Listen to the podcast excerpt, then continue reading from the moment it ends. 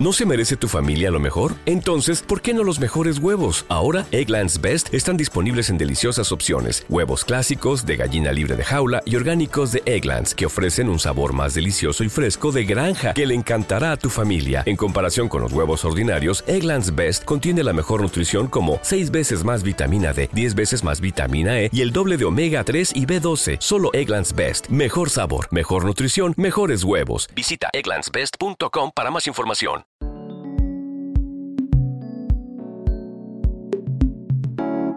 Narrativa sonora.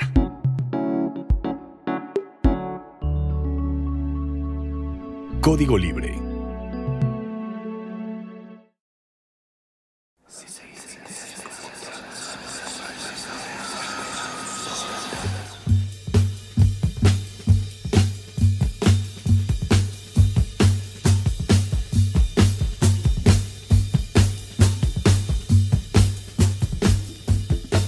Habíamos estado planeando durante mucho tiempo y finalmente se nos dio. Estamos reunidos finalmente en un domingo acá en Guadalajara y estamos transmitiendo, grabando, mejor dicho, nuestro primer podcast. Una iniciativa que ya teníamos algún tiempo barajando. ¿Por qué? Porque nos gusta reunirnos, platicar muchísimo de música, compartirnos información, datos, jugar un poco con la nostalgia, la memoria y pues pensar también qué es lo que viene a futuro en esto de la música, qué es lo que nos mantiene acá en común en esta sala de ensayo donde estamos hoy transmitiendo, les decimos grabando nuestro primer podcast. Todavía no tenemos nombre, pero le vamos a compartir más adelante todos los detalles. Y en esta tarde de domingo psicodélico musical tenemos acá en el micrófono al señor Gabriel Avendaño, que es de Mastodonte y de Pulp. ¿Cómo estás, Gabo? Eh, hola, bien Jesús. Saludo. Saludos, otro también músico, por cierto, el Gabriel. Y en el otro micrófono, por supuesto, y es el anfitrión, estamos en el estudio del señor Adrián Ortega, un gran productor y músico acá también de Guadalajara. ¿Cómo estás, Adrián? Hola Jesús, muy bien. Gracias por la presentación. Oh, pues bueno, cuéntenos ustedes también un poco. Teníamos un rato, algunas semanas o meses incluso planeando esta cuestión de hablar de música. Siempre solemos vernos de vez en cuando, ya sea en eventos o en nuestras casas o unas cervezas y siempre es el tema de la música. Y acá estamos entonces, el podcast. ¿Qué expectativas tienen de este podcast? Pues esperemos que sea un espacio para platicar, dialogar, igual de una forma un poco pues más libre, más abierta, sin tanto formato, eh, no sé. No tan rígido. No, tan rígido, exactamente. Y, y, pues digo, pues todo el tiempo hacemos estas reuniones y platicamos y pues creo que grabarlas es una excelente iniciativa. ¿Tú, Adrián, pues bien, creo que es un buen ejercicio para todos y sobre todo como comentabas Jesús, las charlas cotidianas que tenemos sobre los temas que nos interesan, sobre todo la música y pues poner en práctica también tratar de ir mejorando con el tiempo y pues nada. eso me late también, obviamente este es el, primer ensayo, ojalá que por supuesto el esfuerzo es que con el tiempo esto vaya mejorando. Y para eso también un par de advertencias, por supuesto agradecerles en primer lugar a todos a los que estén escuchando este podcast. Y la segunda es pues un, un disclaimer, ¿no? Eh, pues vamos a compartir información, pero no somos los dueños de la verdad no conocemos a fondo tampoco todo, así que también échenos la mano ustedes, con muchísimo gusto pueden a través de las redes sociales eh, contactarnos y darnos sus opiniones también, compartir la información que ustedes tengan de los temas que vamos a tratar hoy o en los siguientes podcasts. Y pues como este es el primero y estamos en enero del año 2020, pensamos pues bueno, ¿qué tema para arrancar digamos el primer podcast? Y estamos viendo pues se acabó, se supone, una década, aunque también hay, hay polémica en torno a si se acabó la década en el 2019. ¿En el 20 o en el 19? Ajá. Es otro tema también, por cierto. Pero bueno, la cuestión es, hoy vamos a hablar de eh, una especie de análisis o un balance de lo que fue la, el periodo comprendido entre el 2010 y el 2019 en música en todo el mundo y pues obviamente también acá en México, en Guadalajara, en muchos aspectos. Obviamente vamos a hablar de bandas, Vamos a hablar de eh, eventos, de festivales, de escenas, de formas de consumo también de la música, de controversias, por ejemplo, las top de las eh, canciones, digamos, o lo más streameado, lo más consumido durante la década. Pero vamos a darle un enfoque también a lo que nos gusta. Nos gusta en común el rock específicamente y dentro del rock, pues ciertos géneros que creemos, pues, marcaron también de alguna manera la década. La rock psicodélico y todos los derivados. Los enumeramos los derivados junto con el rock psicodélico, shoegaze, dream pop, eh, el garage ha estado muy presente. Stoner. Stoner. Eh, un poquito el punk, yo creo que, por ejemplo. El crowd rock. Crowd rock, sí, también ha tenido su revival. Sí, pues yo creo que si vimos o nos tocó vivir esta década o del 2010, digo, los 2000 fueron como, pues ahora sí que la muerte del formato MTV, este, y también el desgaste de, las disqueras y el, pues ahora sí que la distribución digital sí empezó en el 2000, pero este, pues se, consagró ya en esta década, entonces sí hubo muchos cambios en, en cómo la gente consume la música y pues también obviamente pues hubo cambio en el sonido, ¿no? Exacto, de parte de los mismos artistas, ¿no? Como es Mac DiMarco, se me ocurre, por ejemplo, y que hace su música desde su cuarto y se autoproduce, se mezcla y pues vemos ya dónde está reflejado su trabajo, ¿no? Sí, sí, exactamente. Pues estos, estos artistas que, pues digo, eh, el mundo digital, el mundo siglo XXI nos abrió las posibilidades, como, como dice aquí Adrián, este de pues sí, en una recámara comprarte tu equipo y poder producir este, tu propia música, ¿no? Y, pues sí, Mac Marco es un ejemplo de alguien que es así y pues llegó a, grandes escalas, ¿no? Dentro de, este, pues esto que llamamos rock alternativo, que pudo haber llegado al mainstream, porque bueno, el mainstream ahora es casi todo menos rock, ¿no? Exacto. Antes de pasar un poco a lo que nos gusta, obviamente ya la, la carnita que es esta de rock eh, underground, independiente, psicodélico y todos sus derivados. El mainstream, el mainstream en la década, pues que estuvimos, estábamos comentando algo eh, súper extraño, estaba viendo la lista de las, eh, creo que eran 20 o 50 canciones del rock de Billboard. Y el top 15 prácticamente eran Imagine Dragon, Panic at the Disco, Portugal Man.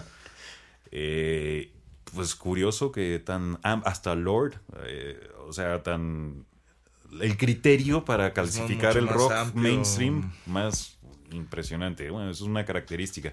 También década de otros sonidos también ya en el mainstream, ¿no? Eh, reggaetón pegó muchísimo. Exacto, demasiado, ¿no? Eh, bueno, yo todavía recuerdo este, sus inicios porque creo que fue en la transición en la que MTV tenía como su programa este de los 10, creo, más pedidos. Más pedidos. Y era súper raro, por ejemplo, para mí ver que entre todos los 10 temas que estaban de rock, de repente ya se iba colando una, la gasolina. tres, exacto. Sí, pues fue un fenómeno que incluso también yo recuerdo, este, pues era hasta, la gente está como que le daba vergüenza.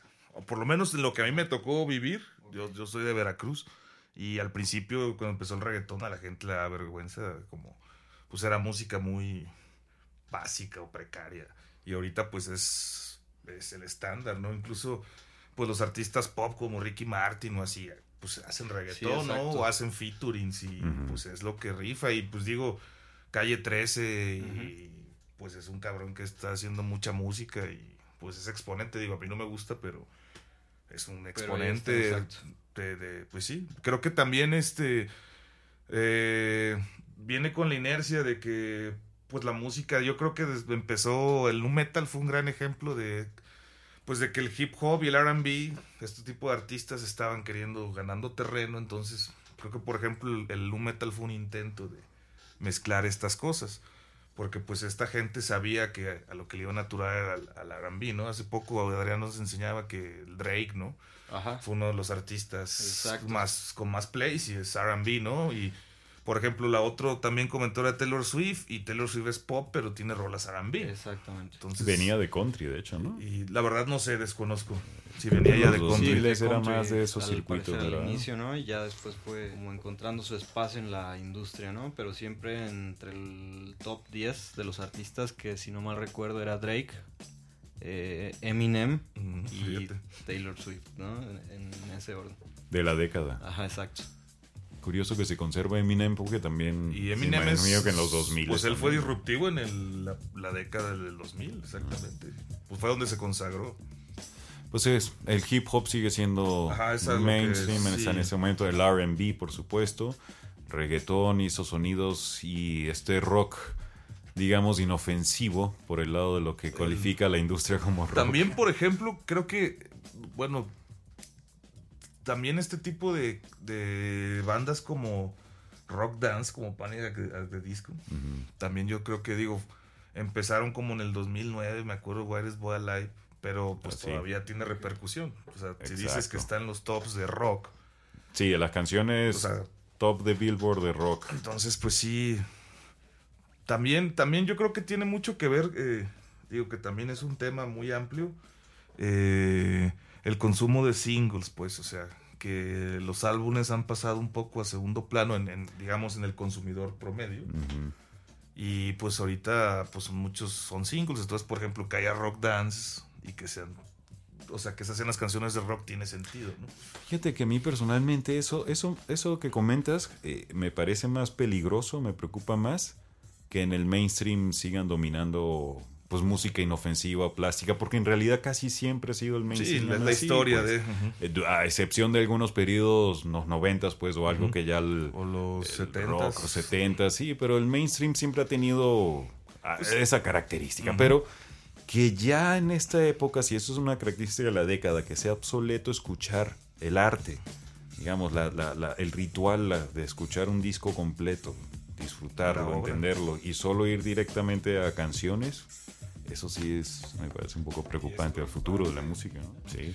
Sí, es que al final es, al final la música es, es arte, pues, y uno- yo, yo considero que un álbum, eh, de la 1 a la 10 o la 1 a las, las canciones que sean, eh, pues es la obra completa. Y por algo la 1 está en la 1, la 5 es la 5, o sea, hay todo un trabajo de, de vivir tú la experiencia de escuchar ese álbum. Y sí, sí es muy triste que se pierda. Aparte de que considero que el hecho de estar sacando singles, eh, aparte de que hace más genérica la música, se presta a, a poesía, como lo que dice Jesús, cada vez ser más, más plásticos y más superficiales. O sea, no, no hay, no hay ni siquiera pues esta introspección, como que se pierde eso. Y pues sí, realmente. Esta es una característica, entonces estábamos viendo también, siguiendo, digamos, antes de entrar a los géneros chidos que nos gustan, otra cuestión y que tiene que ver también es lo del stream, ¿no? Que ha sido la característica también de, de- de forma de consumo de, de esta década sobre todo. Y a pesar de las opciones de las plataformas de stream eh, que han surgido, hay una queja que se mantiene desde el punto de vista del artista y es, me están explotando y estoy ganando muy poco de los streams. Se mantiene también, a pesar de estas nuevas dinámicas, formas, siempre el, el punto más débil de, de la cadena sigue siendo el, El artista, el el creador artista. del Es contenido. lamentable. Hablábamos, bueno, por lo menos hay ciertas plataformas, Bandcamp, decíamos, al Ujú. menos ahí este puedes tener un contacto directo con la banda y comprarle Menos invasivas. menos invasiva y la opción de comprarle pues hasta canciones o discos O completos, merch, ¿no? Playeras, formatos físicos. Pero, ¿Qué opinan ustedes? Las stream, los pros o contras.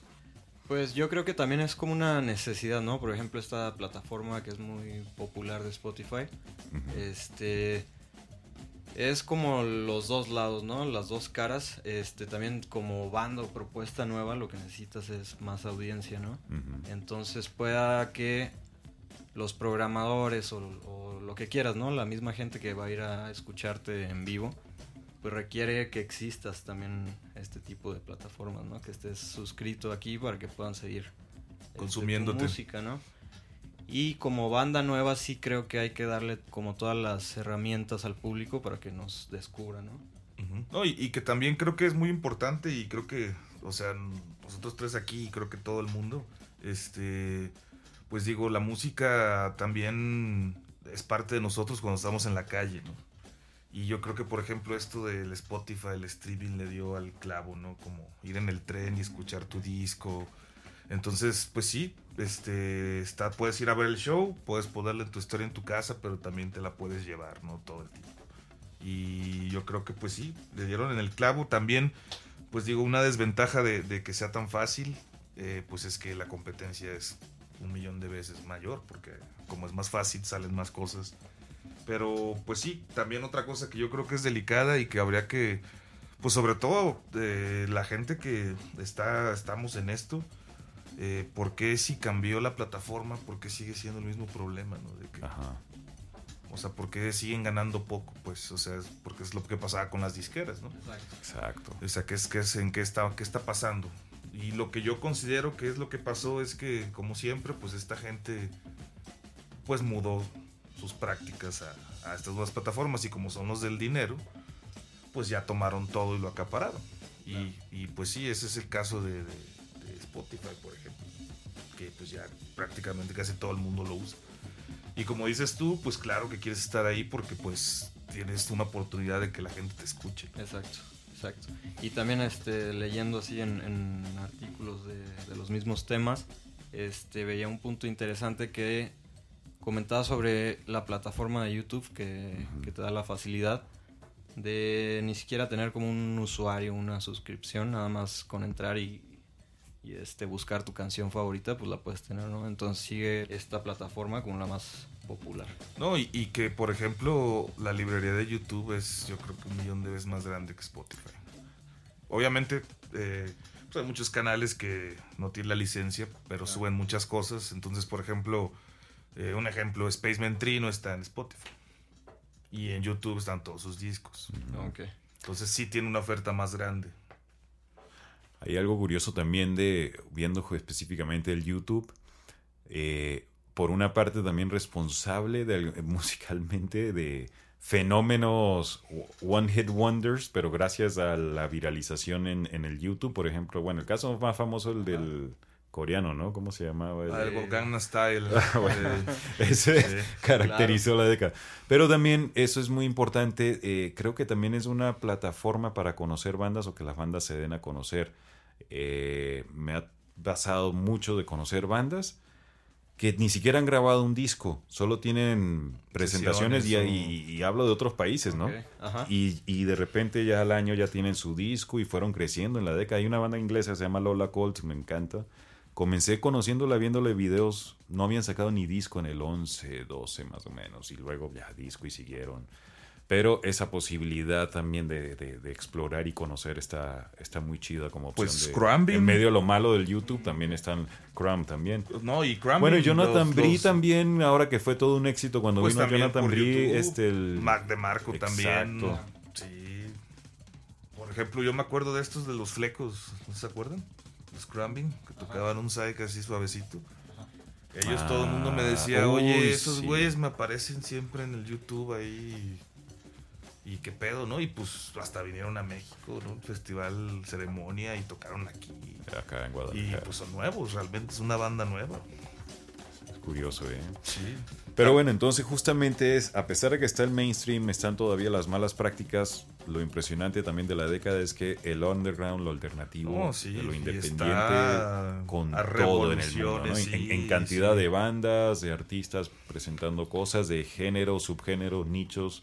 Sí. Es como un universo enorme, inabarcable, de hecho. No, y, y yo creo en... que ese es la, la, el consuelo, pues, y, y, y, al final es como la luz en la oscuridad, ¿no? De que dices, oye, pues sí, a pesar de que, pues sigue siendo no tan fácil de ser rentable, que si lo llegas a ser rentable te van a explotar, la oferta sigue habiendo y de todo, pues, eso es, o sea, la gente quiere expresarse, ¿no? Y, y está haciendo música y está aprovechando la tecnología.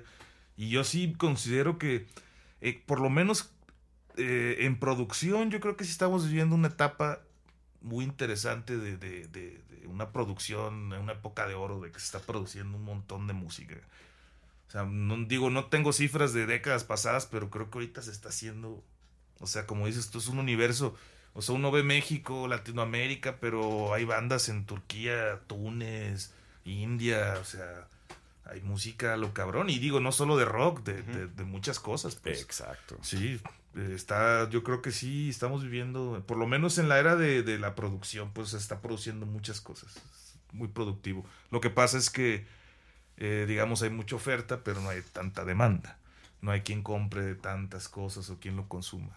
Es ahí donde está el, el hack, pues, que tenemos que, que encontrar. Ajá, exactamente. Exactamente. Sí, porque también como dices, ¿no? Tenemos en estas plataformas millones de, de canciones, pero ¿cómo, cómo averiguar este, la manera que no se convierte en un hoyo? Sí, que no, sepas ni qué pasa, exacto, Exacto, porque realmente también, este, obviamente el, el mainstream y todo esto siempre acapara toda la, la, atención con recursos detrás de ellos para, para soportar sus campañas, pero el porcentaje, por ejemplo, que, que veía es el 1% del total de todos los artistas que hay en las plataformas son los que se llevan los plays, ¿no? Entonces... eso es grave también. Quiere decir que pues digo, vivimos en la era del monopolio y al parecer también hasta incluso en los gustos, podría decirse. O sea, un porcentaje de, mucha música, pues se escucha solo un pedacito de todos esos artistas, ¿no? Y pues digo, obviamente tiene que ver con el, como dices el trabajo que esta gente le hace y el dinero que le invierte. Pero también considero que, eh, digo, no sé si sea por lo mismo, pero también el público en, el grueso se ha hecho como muy flojo, pues. Siento yo, siento yo, es mi opinión. Eh, y pues sí, ya no, ya no hay como, o sea, muy poca gente va a buscar más allá. Digo, el mainstream es la puntita del iceberg y muy poca gente se va a asomar, pues, a, ver eso. Y tal vez falta un poco de eso también eh, para mejorar los contenidos. Pues digo, esta gente que tiene dinero hace contenidos así porque pues, sabe que esta gente se lo va a comer siempre. Entonces también es la misma gente puede cambiar y exigir mejores contenidos, ¿no? Un poco, o sea, como lo que pasó aquí con Televisa, ¿no? Y YouTube. Televisa se tuvo que actualizar hasta que tuvo otra competencia, ¿no? Entonces. Ah, pues, con Netflix. Eh, Netflix y YouTube y. O sea, el público, digo, por un factor externo se hizo más exigente y pues se la pelaron. Entonces, digo, esperemos que no haya necesidad de otro un factor externo, que la gente diga, dame algo mejor, ¿no? no sé. Creo que otra cuestión también importante que con los cambios y el, eh, que ha habido tanto en el consumo o en las formas, digamos, de producir discos, que ahora hay más facilidades, eh, y en las pocas ventas todavía es, en fin, que las bandas me parece que eh, dependen más, digamos, los ingresos en buena parte de para mantenerse, pues, en giras, ¿no? y los shows. los shows en vivos. Exacto. Sí, pues ahorita yo creo que, pues sí, porque pues si pagas, no sé, 100 pesos al mes, pues ya tienes todos los discos que quieras. Entonces va a ser difícil que un, alguien te compre un disco a menos que sí sea muy, muy tu fan. Y pues hay un, toda una curva para que alguien sea fan, ¿no? Entonces sí, pues sí, la, la verdad los shows ahorita es lo que sobrevive, hace sobrevivir. Y si acaso la venta de... A merch. Ah, exacto, la merch, ¿no? En los, en los conciertos. Sí, pues, pues al final el formato ahora sí que en físico es lo que sigue sustentando. Oh, sí. Y, o sea, tanto la presencia como vender sus... Y esto nos lleva a otra característica también quizás de la década, que es justamente eh, la mayor cantidad, podríamos decir, obviamente de bandas, pero también de escenarios o de lugares donde presentarse, de festivales, comparando la década anterior. Ya había festivales, obviamente, eh, incluso eh, independientes, pues, no solo los grandotes pero creo que este, esta década es donde he visto una especialización de ciertos festivales, ¿no? de nicho. Yo creo que sí creció, digo, también esa es otra perspectiva y, y, por eso hablo mucho de los shows, porque digo, eh, si bien las bandas no están ganando mucho de, de, la música consumida digital, pues la gente está invirtiendo en hacer eventos de, esta, de este tipo, de este estilo, ¿no? Entonces yo sí, o sea, yo me acuerdo aquí en principios de la década, pues no había nada, había foros pequeños y pues que viniera un artista alternativo era tenés que esperar a que viniera un motorrocker o algo mm, así o, no se podía, ¿no? Y la verdad ahora, ahorita que acabó la década, pues ya hay tres, cuatro foros que, se atreven a traer cosas y, y, digo, no solo nombres grandes, sino también dentro del circuito under, pues digo, este año fue, no, el año pasado más bien fue lo de la gira Hipnosis, ¿no? Exacto. Y trajeron bandas de, pues alternativas y pues hubo muy buena respuesta. Entonces sí, yo creo que sí, ahí hay un, ahí sí, hay, sí hay un negocio que, que sí está creciendo, porque sí hay más espacios. Exacto. Y, y, pues sí, digo, es como yo creo que lo positivo pues de, de, la distribución seguimos igual, pero por lo menos los shows han crecido, o sea, quiere decir que sigue siendo, o sea, se ha hecho más rentable, por ejemplo. Y va hay gente, entonces Y va gente. se está formando público. Todavía, ojalá fuera más, esa es la idea, ¿no? Ojalá que de aquí a 10 años, si hacemos otro podcast de lo que sea, podamos sea. pensar en, wow, cómo creció también la, la- la- la asistencia de público consumiendo música o asistiendo a, a A eventos, eventos. ¿no? Ojalá. Sí, exacto. Y también viendo que la gente se va animando un poquito más, ¿no? A estas nuevas propuestas o a estos nuevos géneros, a etcétera, ¿no? También el internet este, da un poco pie a todo esto. Entonces, pues parece que vamos por buen camino. Esperemos. Sí, esperemos que sí. Como ven, si ahora compartimos algunos nombres eh, de algunos artistas de consideremos claves en la década, está la cuestión también, yéndonos ya específicos en la década también, dentro del enorme universo del underground, pues hubo diferentes comunidades, circuitos, géneros. Una de las características, pensemos quizás, pienso de la década, es el esta efervescencia que tuvo la neopsicodelia, el psych eh, y todos estos géneros en varios sentidos en artistas. Por una parte que ya venían desde los 2000 comenzando, ya habían sacado algunos discos, pero el, el fulgor o todo el plenitud le surgió, la consolidación fue esta década. Artistas nuevos que surgieron también otros en la década. Este, y los eh, reuniones de bandas claves de estos géneros que tenían muchos años sin aparecer y de repente vuelven también y con ellos toda una nueva andonada, ¿no? My Bloody Valentine, este, Slow Dive Ride, todo lo que ha habido del shoegaze, eh, ciertas bandas de psych también, este, creo que ha ayudado un poco la década eso también, tres elementos pues, ¿no? Sí, pues yo, yo creo que, que sí se consolidó y por ejemplo, un punto clave, eh, pues sí, también Pala, que se hace mainstream y, y por lo menos la gente empieza a decir, ah, mira, esto es psicodelia. Ujú. Y, A identificar, ¿no? Y pues sí, digo, también el labor de Black Angels, que son de, son dos mileros, pues, pero, pero que sí, de alguna manera, pues dejaron un legado que muchas otras bandas lo, lo siguieron, o sea, en el sonido, pues. Y, y sí, yo creo que pues acabamos con King Gizzard, este, que pues también está, es, es popular, pues digo, no es tan mainstream, pero es popular. Y por cierto, unas máquinas de estar publicando discos. así, Acaban de anunciar este que sacaron tres discos en vivo. De un, solo jalón, este, toda la ganancia para apoyar allá los Al incendio. en Australia. No, son, es una máquina de hacer canciones esos cabrones. Y, y también creo que, pues sí, lo han hecho bien, traer una estética particular. O sea, no solo creo que sea un proyecto, o sea, como muy visceral, pues, o muy punk, sino creo que sí la traen clara. De, ajá, la traen clara muchas cosas y está súper bien ejecutado. Y, y creo que es un gran ejemplo para bandas del circuito, pues, Y verlos en a ellos. vivo, Sí. súper bien, Sí. ¿no? Súper, O sea, súper están redondos, pues, de todos lados. Y creo que hacen un buen trabajo. Sí, este, pues sí, yo creo que. Sí, también la otra vez leía, este, de, de que, por ejemplo, de Shoegaze está creciendo, o sea, o está regresando, más bien. Regresando. Está regresando el Shoegaze muy cabrón y, y hay muchas bandas, este, que están haciendo ese tipo de sonido, ¿no? Y, y me da, o sea, me da alegría porque, pues, son gente de 20 años, ¿no? 22, 23. O sea, y eso pasó en el 92, ¿no? Ni siquiera habían nacido, tal vez, o tenían un año. Eh, pero está chido, pues. O sea, creo que. Creo que sí, o sea, en el sonido, eh, a lo que llegamos en esta década, creo que me siento que, que va muy bien. El sonido va muy bien. ¿Cómo ves, Adrián, todas estas Muy bien, ondas? este creo que también otro género que, que se estuvo presentando y que tal vez todavía le, le cuelgue un ratito es el revival del crowd rock, ¿no? También Que regresó. como lo que comentaba Gabo, este sobre el- los chavos, ¿no? De 20 años que están tocando Sí, estos géneros, pues sí, pues está está bueno, ¿no? Está bueno que se abran a Seis Steel, ¿no? ándale. Son es buen- morritos buen y tocando crowd Exacto, rock, ¿no?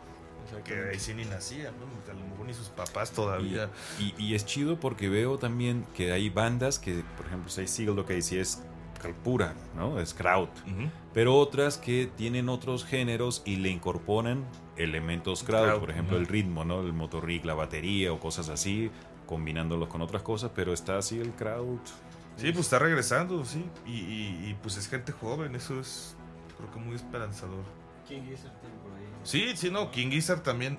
Es que al final, eh, creo que este, lo, lo hablaba con Jesús de que eh, los Black Angels sí estandarizaron el sonido de la neopsicodelia. Pues es que O sea- como que en su música ahí metieron todo, pues, ¿no? Eh, todos estos subgéneros están más o menos presentes en, En, sí, en Black Angels, en diferentes garage, discos, eh, sí, el psych. Y pues al final ese estándar, pues esta década se experimentó mucho, porque tienes desde King Gizzard dos baterías, dos liras, sintetizador, hasta Ty Seagal, que es súper puerco. Este, pero al final es, viene de la misma rama, ¿no? Pues, o sea, y, y, pues está, está interesante. Yo creo que sí, sí, yo creo que esto que está pasando sí va a dejar un eco en el rock, pues. Lo que mencionaba de Black Angels, importante también porque son los, eh, hay que recordar, curadores y uno de los socios pues del festival Austin Psych Fest, que ahora es Levitation, que en la década también se convirtió en el festival de referencia de todo este tipo de música, de toda la movida.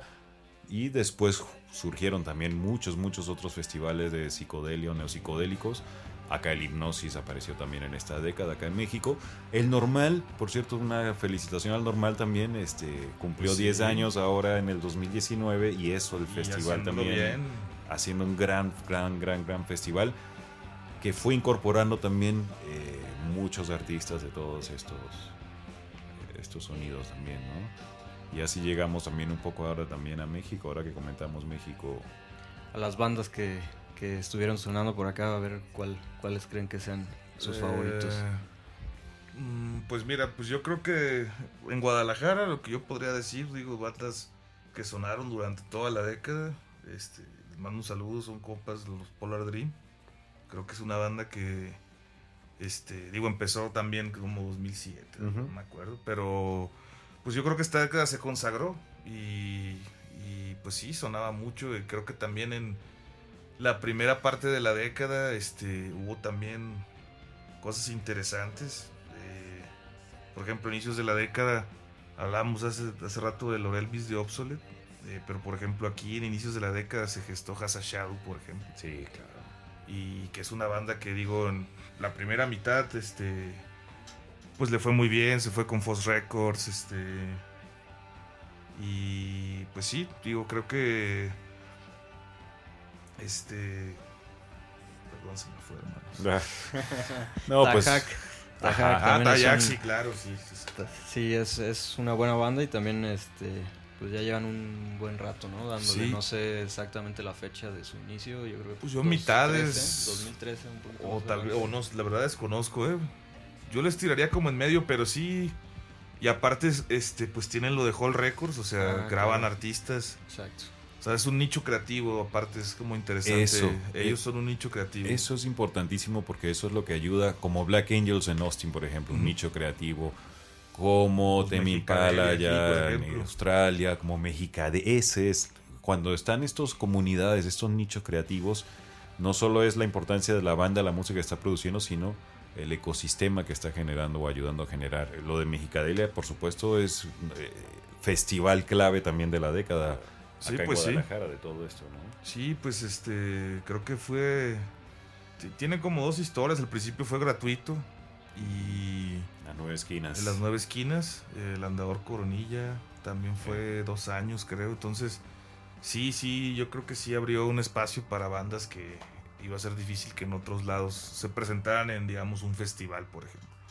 Sí había espacios en tocadas, pero un festival este, no, no tenían espacio este tipo de bandas. Y pues claro que este, pues tienen que surgir esta gente como los de Black Angels, que músicos activistas, porque pues si bien este, se han acortado las posibilidades, pues eso también hace que uno tenga más actividades, ¿no?